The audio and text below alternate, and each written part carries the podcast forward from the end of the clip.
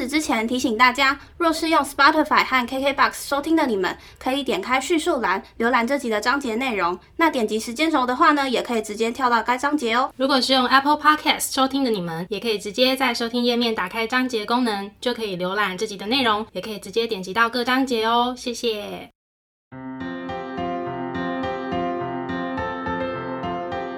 欢迎收听 A M P M 交换日记，我们来聊天。好哦。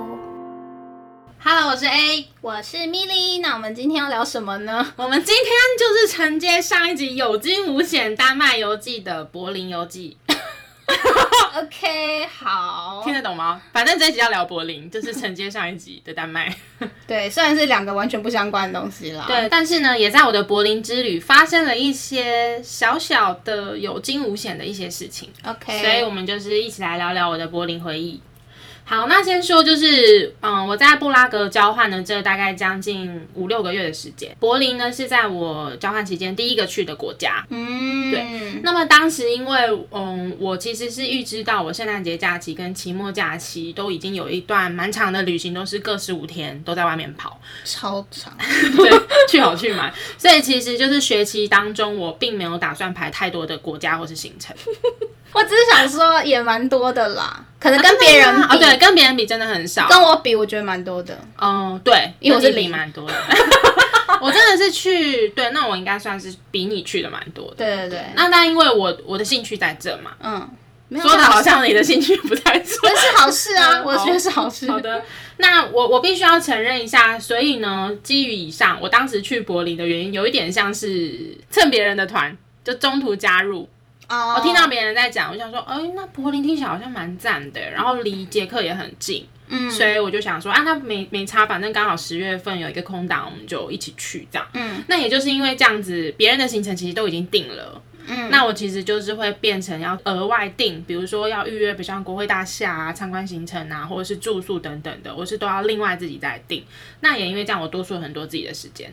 所以你跟是只跟飞机而已吗？哦哦，没有，我们是坐巴士。哦，所以你们是你是对，你还记得我之前跟你聊过那个很便宜的 RJ 巴士？啊？对，我们就坐那个。然后其实，嗯、来往交通，捷克到德国很常会去搭那个 RJ 巴士或是 Flixbus。嗯，对，所以我就是搭 RJ 巴士，然后只有往来的交通是跟他们一起，然后还有短短的，嗯，好像一起吃了一餐，跟在柏林大教堂拍照这样，其他的时间就都是我自己安排。哇，真的是自助旅行哎。对，所以其实那对我来说也是一个蛮史无前例的尝试，算是百分之九十五自助旅行，然后自己去做了很多第一次的尝试。嗯，那所以柏林对我来说其实就是很多第一次的挑战嘛。嗯，包含我第一次自己住青旅，它就是那种房间设备不是说到太高级，但是算很干净，然后可能比较阳春，但是该有的都有，然后房价都不会太贵。哦，对所以我就去订了。那时候因为跟我的朋友们、同学们是不同时间订的，所以等于我就没有跟他们同房。嗯，然后我就是另外自己一个女子宿舍，跟我同房的是两个来自汉诺威的女生。然后我觉得跟他们有几个印象比较深刻的是，因为我都几乎在外面跑，然后晚上回来的时候，他们好像已经就是睡着了。哦，然后我出门的时候，就是我们后来。好几天都没有碰到，直到有一天早上，我们的闹钟跟其中一个女生同时响了，然后我们同时关掉。重点我要说的是，我们都立马赶快把闹钟关掉，因为很怕打扰到对方。到别人。然后我们就在黑暗中，其实看不到对方，因为那个窗帘是遮光的，我们就，嗯但是不知道为什么，你就是感觉得到两个人正在对视，然后我们就用气音说了嗨。就蛮有趣的，我们就大概小聊了一下。我是觉得第一次住青旅感觉蛮好的，因为你就是遇到了一个也是很怕打扰到对方的，就是我觉得住宿礼仪蛮好的小一个小室友，小室友，对啊，蛮好的。因为在柏林算是出了布拉格，其实物价都算蛮高的。就算即使是到柏林，可能还是欧洲地区比较没有那么贵的地方，但是还是会尽量省钱。所以你在那种旅馆就会早餐吃超级饱，你就是中午就不用再吃了。他早餐是什么？就啊，我要给你看早餐，早餐我有拍，就是类似这种，就一定有水煮蛋，然后一定有优格配很多的燕麦、就是啊，培根。但是很多那种火腿，嗯，对，然后还一定会有像是这种基本款面包嘛，这样就吃很饱哎很，饱啊，这我都吃到饱。棒的。真的，所以我觉得很棒，就很便宜，然后又营养价值很高的东西。对，OK，所以呢，我就开始踏入了我在呃柏林的一个小旅程。那其实心中会有一些紧张和各种小剧场，因为你一个人，所以其实呃警戒心会提高，嗯，你就晚上走在路上其实会比较小心一点，然后或者是你一个人在路上，嗯、虽然我觉得相对柏林听起来治安事件好像没有像其他国家那么多，但是还是会有一点警惕性嘛，对啊嗯，好，所以其实比如说像走回旅馆的路上。那个路真的很荒凉哎、我想给你看，就是我在白天拍的样子，就是这张照片是在旅馆外面的照片，嗯，对，它其实就是有点像这种纯住宅区，所以其实晚上是没什么人的，很漂亮哎、很漂亮啊。然后有河嘛，可是河晚上就很可怕，就对，走为什么？就一个人走过桥啊，然后哦没什么人，前面没人，后面也没人，然后对啊，对啦，不管是嗯人是鬼都很可怕，所以 所以晚上自己走回来说那个路途是有点荒凉的。然后我印象很深刻的是，就是我要走过一段很荒凉的路，我才能去搭那个公车。那我讲到搭公车这件事情，原本都以为德国人很守时，结果很准点，没有。呃，至少我的旅游经验没有，就是我真的每次真的是等公车，那个 Google Map 真的是时间是仅供参考，哎，就不是都来了吗？哎，怎么过这时间突然又爆喷，又要三十几分钟了，一直往后等，你就无穷无尽的等，哎，可是我觉得有时候 Google Map 不准，你要去载他们自己交通的 app 会对，准或是其实看他的站牌还比较准。啊、然后我真的是百思不得其解，到底为什么可以就是这么难等一台公车？后来我有找出 maybe 是其中一个可能的原因是，他们有一种是可以上车再买票，所以其实每一站很多人在上车买票，然后那个时间就整个大 delay 了。就比较难计算、啊。没错，嗯所以其实就是常常误点的公车也让我觉得很困扰。但还好的是，我在柏林的旅程没有排定说一定我什么时间点要到哪里，嗯，顶多几个那种有预约的行程。但是那个哦因为我人就已经在外面，所以就还好。嗯，对，所以就是一个文化现象，觉得还蛮困扰的，但也是一种有趣的体验啦。然后，对，但是也就是因为误点了公车，所以我晚上等车很可怕。还蛮危险的。就是天哪，我到底要一个人站在这边等到什么时候？嗯，然后街边又觉得蛮暗的，然后我很长哦，这也算是我有惊无险吗？反正呢，就是我常常在公车停等的时候就遇到很多醉汉，可是他们没有要怎么样，可是我就觉得很可怕。哦，是不是有点像我们之前在日本，有时候遇到醉汉，对但他也没有怎样，他也没有要怎样。但就是有一点对，而且你还记得我们有一次经过是时代吗？还是新宿？那时候就是回去看新闻才知道暴走族那天在那边，哦，我有点忘记了，有点我有点印象，就是哦刚好就是我们那个时间点，只是我们好像没有遇到。哦，对啊，对，总之我觉得一个人晚上等着误点的巴士真的是蛮可怕的，然后加上你自己又会很多的小剧场。一个人出去旅行真的要早点回饭店，我觉得无论去哪里都是这样。嗯对，在日本好像还好，而且在下一次。再让我选的话，我应该会选交通再方便一点的旅馆，就是他可能下车就是在车车站或是站牌旁边的那种。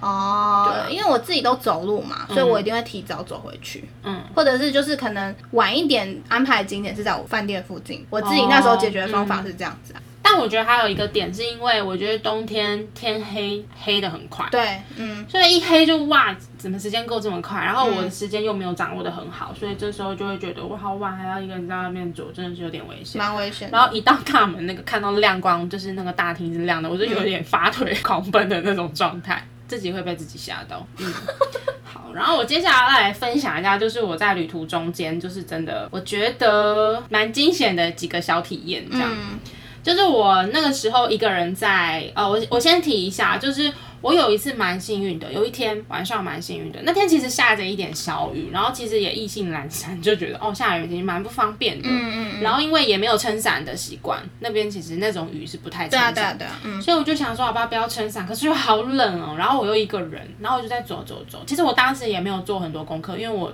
讲到我是很临时加入这个团的，然后我就在走在一个大马路上，我一转身，哎，突然发现德国的那个柏林灯光节在我旁边，哦那是哦，很有名的一个，就是算是庆典嘛，嗯就是他们是每年固定举办。那当然，因为疫情有没有影响，我不确定。嗯，那只是说当年我一转身是看，哎、好热闹哦，就一看到那个布莱登堡门前，整个那个建筑物就有一些灯光秀的部分，就像你看到这张照片。柏林灯光节呢，它会选定几个重要的建筑物在上面做一些灯光秀。哦，对，然后这个叫做布莱德堡门，然后它上面这个是胜利女神，有点像凯旋归来那种象征这样。所以就很幸运哇，原来有名的柏林灯光节就在我的旁边。嗯，那我必须要说，我觉得它不只是那种炫技而已，它其实投射在建筑物上面，是你看得懂的历史故事，它有点像回顾过去的历史。所以其实就算你是别的国家的人，你只要有读过这段历史的人，你是会有感觉的。你可能不会很懂那种民族激昂，没有，但是你会知道，就是他们那种回顾历史的那种情感，会感受得到。布莱登堡门前面有一个叫巴黎广场的地方，我就自己在那边漫步的时候拍照啊，拍很多灯光节的照片。基本款啦，遇到那种卖花卖花党，一直要塞花给你的，或是那种逼你签名的，就可能也也不知道要干嘛，但是你签名可能就要付钱的那种签名档。我自己的经历是，我还遇到有一个，我觉得他看起来很像，就是我们所谓的游民，嗯，流浪汉，他就直接，可是他长得很体面，啊，就是很冲突，就是他真的是装扮像流浪汉，可是他又很有礼貌，我不知道该怎么说。你是说他行为吗？他的行为跟装扮都是流浪汉，因为身上会带着一些比较破旧的东西，然后真的应该鞋子破破的那些，就真的很像流浪汉。那然后他在哪里？他是脸长得好看哦，那不叫体，他就叫做很帅的流浪汉。很帅了。OK OK，我修正我的用词，很帅的流浪汉。然后。好的，我没有被颜值给冲昏了头，我还是有保持我的警戒心。他就过来跟我说，可不可以给他一些钱？因为你会读过一些旅游注意事项嘛。那会不会我拿出了钱包，结果我钱包整个被拿走了，也有可能。所以我是没打算给他的。然后他就说什么钱都可以，多少钱都可以。我就说我只有杰克币，不好意思。他说那未尝不可。我忘记他用什么英文，那你干脆给他台币好了。没有，我身上也没带台币。他就说为啥不可，我就一直面露，可能也很为难。他就直接用英文讲了一句说我很奇怪，对吧？然后就走了。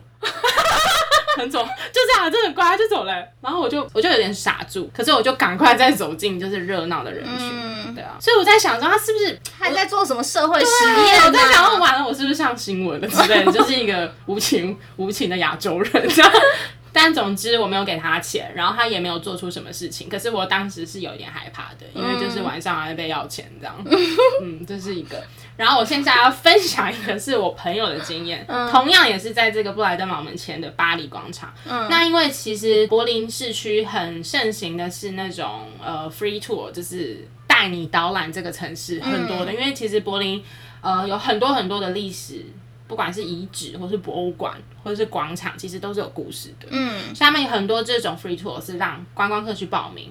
然后带着你走览，可能三四个小时，这个城市用走的。那就是我的朋友，我们正在集合，就有人要过来，应该是签名，一样是签名档。那我们就不要，因为我们都知道嘛，一定是有其他意图，所以我们就会避开。嗯，我们就一直推推推推。然后那些人就一直说我们不是坏人，什么什么什么的。就我朋友走离两公尺后，嗯，我们一转身，我朋友的钱包跟护照已经在那个人手上了，真的完全不知道发生什么事，他到底什么时候拿走的，真的不知道。然后我们吓傻，就是他那个人就是这样很。戏虐的，就是拿着钱包在那边丢来丢去之后，又丢回给我朋友，什么东西都没有少哎。所以他到底想他，我就想说他是不是只是想要恶整，还是挑衅？就是就跟你说我不是坏人了吧之类，但我想偷你，我只是不偷你的那种感觉。我不确定到底是不是这样，我觉得超可怕的，就是因为我们真的完全没有意识到，不知道到底怎么把东西摸走的。他们真的很厉害，他包包还有链链条扣在他的腰包上面，他就是整个皮包跟护照包就直接就是在那个人手上。可是他本身的那个大包包拉链是拉开的，不然他应该是拉开的吧，不然也没办。可是他没有感觉，我们身旁的人也完全拉链一定要拉起来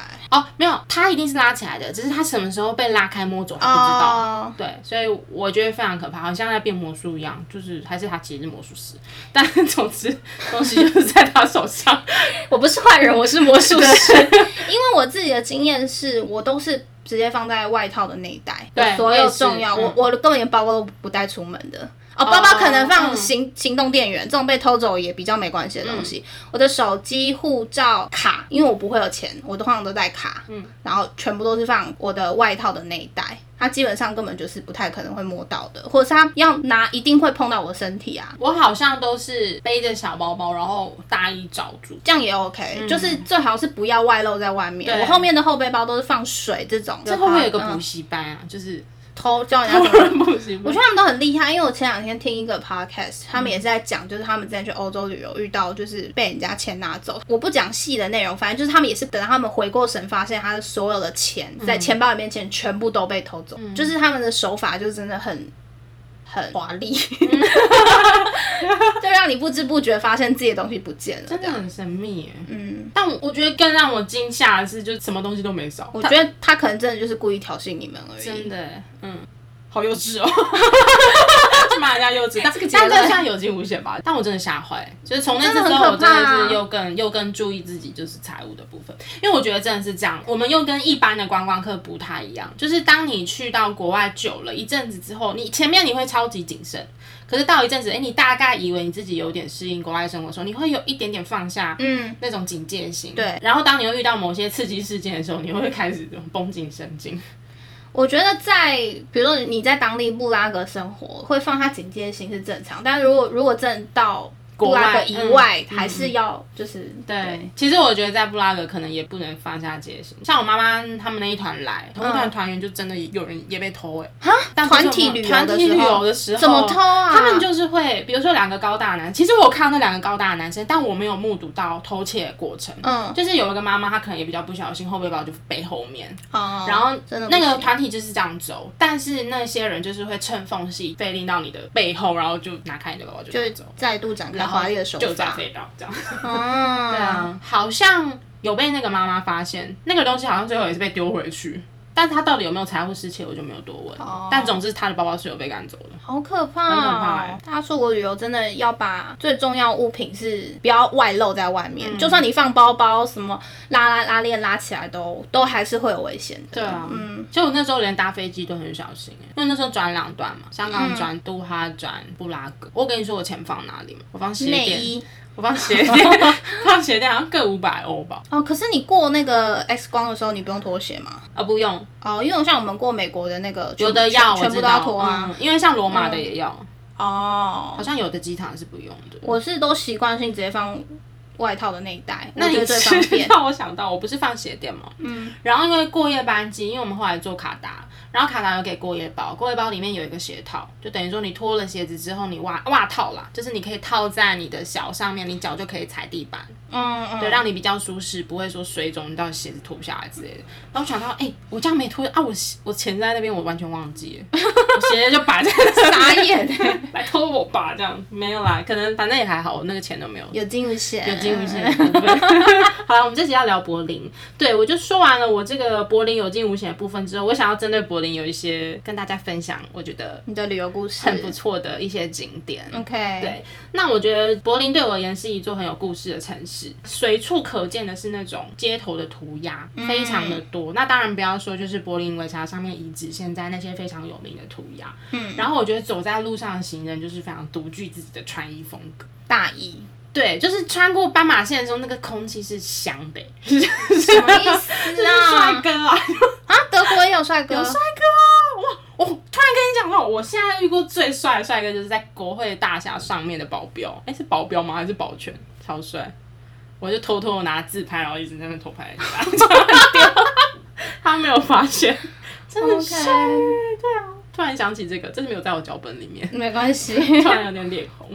啊，是因为闷吧？对，好，那我觉得柏林它是一个现代感跟历史感都很强烈的城市。现代感的部分当然是他们汽车工业非常的发达嘛，所以其实，在柏林市区你可以看到非常有名的品牌的那种展示馆，很浮夸的那种。嗯，然后历史感的话，当然是因为柏林这个城市它自己有很多的历史事件。那我觉得这个很深刻的体验是说，那些你在历史课本上面学习到的大事迹啊，可能只是一行字带过，但是你实际走在那些发生地的时候，就是你心中的感觉跟沉重，那真的是你要一直逼自己刻意去。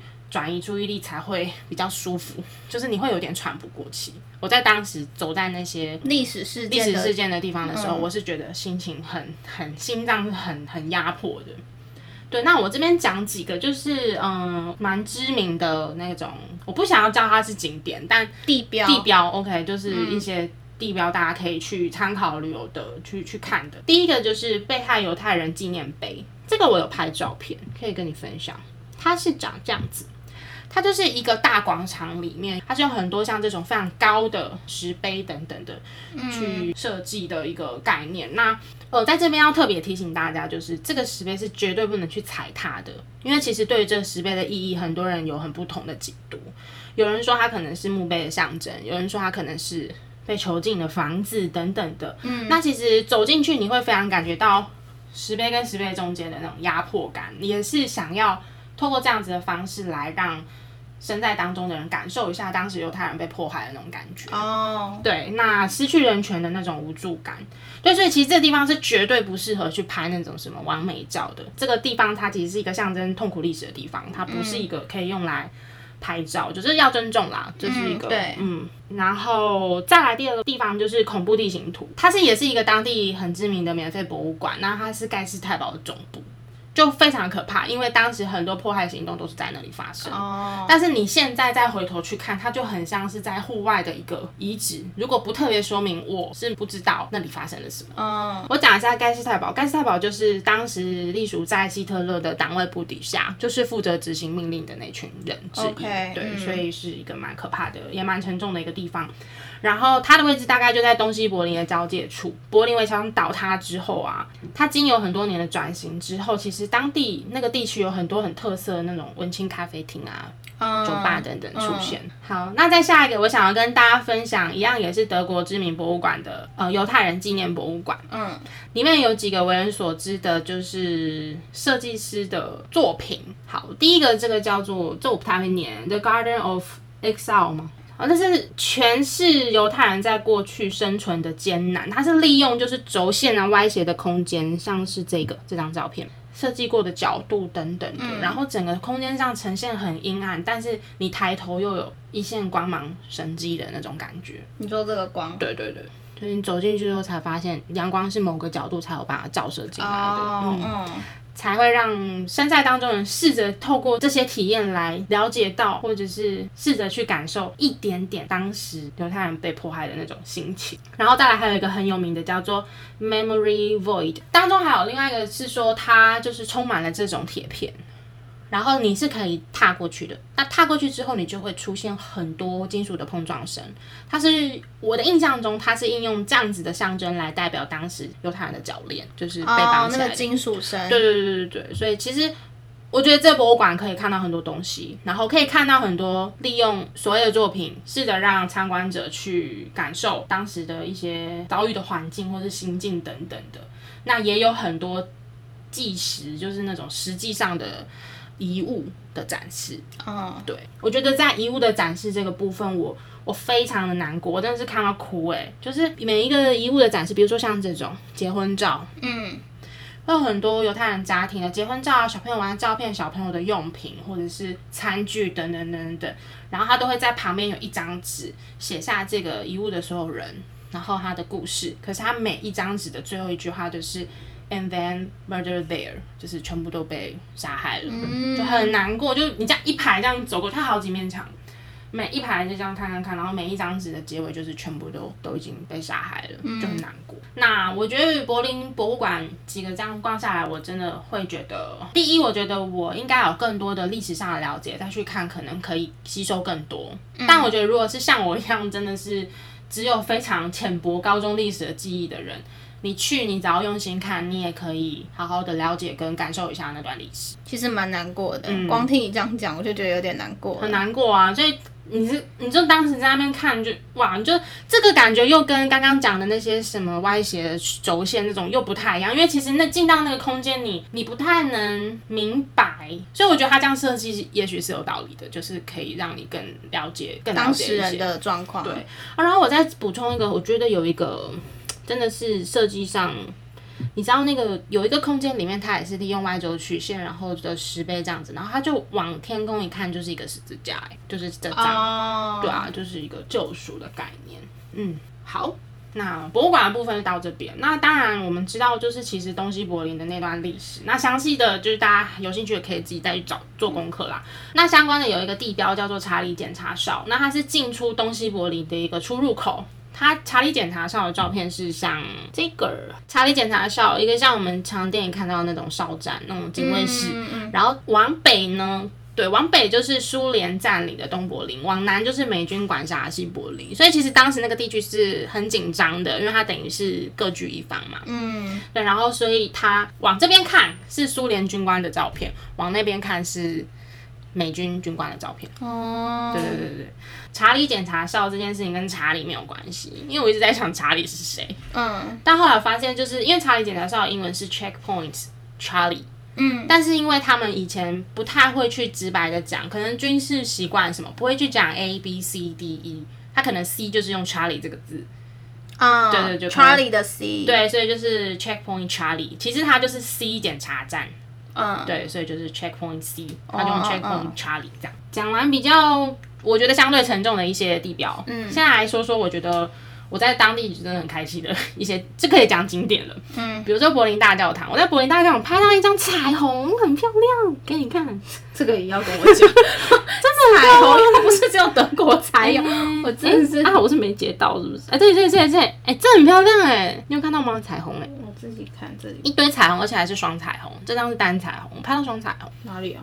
右下角。哦哦哦，我我一直在看天空，没有，它是喷泉的彩虹。啊，OK，对啊，我觉得柏林大教堂也是必去的，很漂亮。然后还有，我只是路过了博物馆岛。如果我下次有机会回柏林，我还想要去博物馆岛。博物馆岛没有在照片里，哦，博物馆岛也是很有名。然后国会大厦，国会大厦就是我刚刚有讲到要预约上去的，这么漂亮哎、进去，然后它哦就是一、一圈一圈这样上去，然后到最上面就是圆顶，然后这圆顶是空的，就是下雨就会淹水的那种我。知道，看得出来，谢谢。很酷。然后你从中间这个地方看下去，就是他们正在开会欸、哦，所以就是监督的那种感觉。我看你开会就，OK，一直监督你。你也听不到，重点是就很酷啊，我就觉得嗯蛮蛮开放的一个。很有趣的设计哦。对啊，然后嗯这个国会大厦要预约哦，然后而且安管蛮严格的，所以就是你不要带那些太多的杂物，你就是让自己越轻便越好。我觉得一定要严格吧，毕竟是国会大厦。对啊，严格是应该的。我是提醒大家，就是不要带那些，呃，包含你的什么体香喷雾嘛。我有看到很多体香喷雾被搜出来，因为它是喷雾，哦，就比较容易被视为是具有危险性的物品。嗯，然后再来是柏林电视墙，因为就是认识我的人应该都知道我很追求那个夜景嘛，高景，嗯哼，高高处的景，嗯哼，所以我就也自己去了柏林电视，柏林电视墙，不是夜景啊，柏林电视塔啦，写错了。你是说那个青的墙？柏林电视塔啦，不是不是不是，柏林电视塔是是这个是这个啦，这个夜景是这样讲，对对对对对对，那是柏林电视塔。然后在上面拍，其实很近，但其实它很高哎、它有三百六十八公尺，但也是比一零一矮一点，一零一是五百零九，我有做功课。哦 OK，然后柏林电视塔呢也要大概预约排队，我是现场买的，所以等了有点久，大概多久？我记得有两个多小时。哇它是要预约下一个时段，然后等到你那个时段你才可以进场，然后你就在一楼旁边有自动的售票机进去买票，然后就等了大概两个小时，我就。呃，进去上到那个高塔可以看夜景，但我觉得一个人旅行就是你知道上这种塔就有点伪单身狗，你知道吗？就哎、你这句话不仅得罪听众，也得罪我。总之就是单身单身单身狗是什么意思？没有没有人可以帮我拍照，然后我就要一个人在那边自拍，就很难拍哦。拍照真的是一个很大的问题。然后我就帮人家拍啊，我觉得这张拍的蛮有味道的，不觉得吗？蛮有那种故事。还不错，嗯，对啊，再来分享一下你刚刚讲到的那个接吻，这是兄弟之吻，也很有名。嗯，它是柏林围墙，就是东边画廊。那我必须要说，东边画廊它很长哦，所以大家就是，如果你真的赶时间，你要算好方向，因为当时我先好像先往右走，怎么都找不到兄弟之吻，你走走走，然后才又往另外一个方向走，然后兄弟之吻通常是要排队的。你现在看这张照片，外面就是围了一圈人等着要排队，那这是谁帮你拍？应该是我同学吧？当时我们是有一起走的。哦，所以这个是有跟朋友一起的。对，哦，OK，然后其实它还有一系列非常多艺术家在上面画画的作品，嗯，我觉得都蛮有意思的，可以看一下。然后有的是有一些寓意，有一些警示意味的，嗯再来的话，就跟大家分享一下好吃的东西。我比较印象深刻的有两个，一个是应该之前有大概小聊过的，就是一个德国百年水煮猪脚名店。名字我一样补充在资讯栏，因为我也不会念。OK，然后我有排，它是那种粉粉嫩嫩的，跟我们印象中的那种德国猪脚不太一样。因为我习惯吃的猪脚是那种很脆的嘛，嗯，脆皮的那种。可是这个真的是入口即化、欸，就是你一咬下去，它就几乎就融化在你的嘴巴。哦对，然后也不会油，然后很很清爽，蛮蛮蛮蛮好入口，然后再加上它搭配下面的一些就是配菜的部分，我觉得蛮好吃。然后只是说，我记得我那时候好像因为省钱就不敢点饮料，还是可以点一下饮料了。很咸吗？对啊，我觉得口味算是相对还是比较重重一点啦。虽然它是水煮猪脚，嗯，这是你朋友介绍的吗？好像很多人去柏林必吃，哎，就是观光景点、观光名店。嗯，那另外一个呢，也会去尝试的就是这个咖喱香肠。然后它旁边就会搭一些什么薯条，然后我觉得这个配这个酱很好吃，这样有点像那种酸奶油的酱，所以它不是番茄酱哦，上面是番茄酱，白色这个有点像酸奶油，右上角，然后这边就是炸的咖喱香肠，那我自己是吃不太出来咖喱的味道啦，可是我好想吃吃看，好好吃啊，而且我们就是很饿的状态下，好几个人吃一盘就很饿，吃不饱，然后越越稀有的东西越好吃。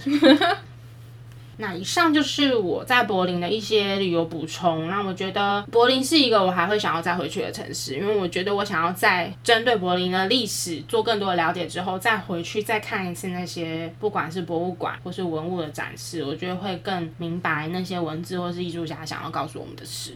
嗯，唉，不知道为什么讲到就是讲到那个战争，可能因为最近，嗯哦，嗯，对我我不知道我们播出的时候这这件事情结束了没啊？但是我们在录音的时候刚好遇到俄国跟乌克兰嘛，所以唉，希望世界和平这句话真的不是口号，真的，战争真的很可怕。我当时在看就是犹太人被迫害的那些记录跟文字叙述的时候，我真的是有一个觉得说，哇，我们。从小能享有自由是一件非常非常幸运的事情，然后你真的没有办法想象说，怎么会有人可以这么坏，就是去逼迫一群可能手无寸铁的人，嗯，真的难过。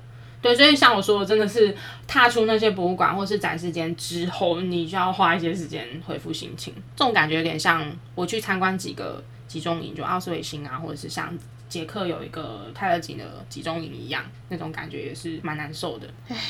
对，还是希望这种历史不会再重演在人类的历史里。嗯，对啊，然后世界和平。嗯嗯，好啦，好啦，总之就是下次如果有机会再去柏林，他希望可以发掘到更多不一样的他。我也想要去。嗯，虽然你刚刚讲的那些地标，嗯，就是光听我就觉得很沉重。嗯，但是我觉得我蛮想去感受一次的。嗯嗯嗯。